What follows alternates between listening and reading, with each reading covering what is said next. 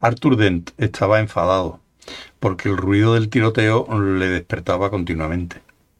Con cuidado de no despertar a Fenchurch, que seguía durmiendo a pierna suelta, salió de la escotilla de mantenimiento que habían convertido en una especie de dormitorio.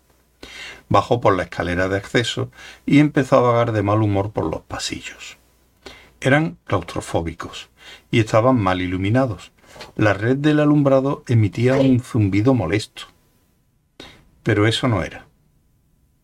Se detuvo y se echó atrás mientras un taladro pasaba volando a su lado por el oscuro pasillo con un chirrido desagradable, golpeando de cuando en cuando contra las paredes como una abeja despistada.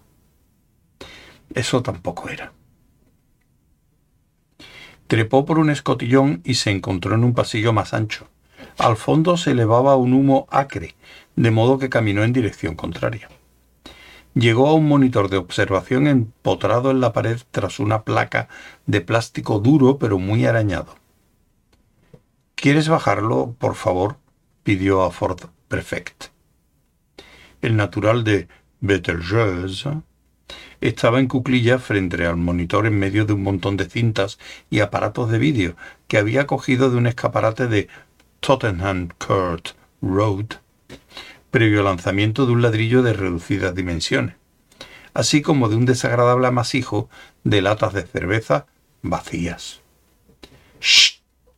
siseó Ford, mirando con frenética atención la pantalla. Estaba viendo los siete magníficos. Solo un poco, insistió Arthur. No, gritó Ford. Ahora viene lo bueno. Escucha, por fin he logrado resolverlo todo. Niveles de voltaje, línea de conversión, todo. Y ahora viene lo bueno. Suspirando y con dolor de cabeza, Arthur se sentó a su lado y vio la parte buena. Escuchó tan plácidamente como pudo los gritos e interjecciones de Ford. Ford, dijo al fin, cuando terminó la película y Ford estaba buscando Casablanca entre un montón de cintas. ¿Qué te parece si... Esta es la fenómena, repuso Ford. Por ella es por la que he vuelto. ¿Te das cuenta de que nunca la he visto entera? Siempre me he perdido el final. Volví a ver la mitad la noche antes de la llegada de los bogones.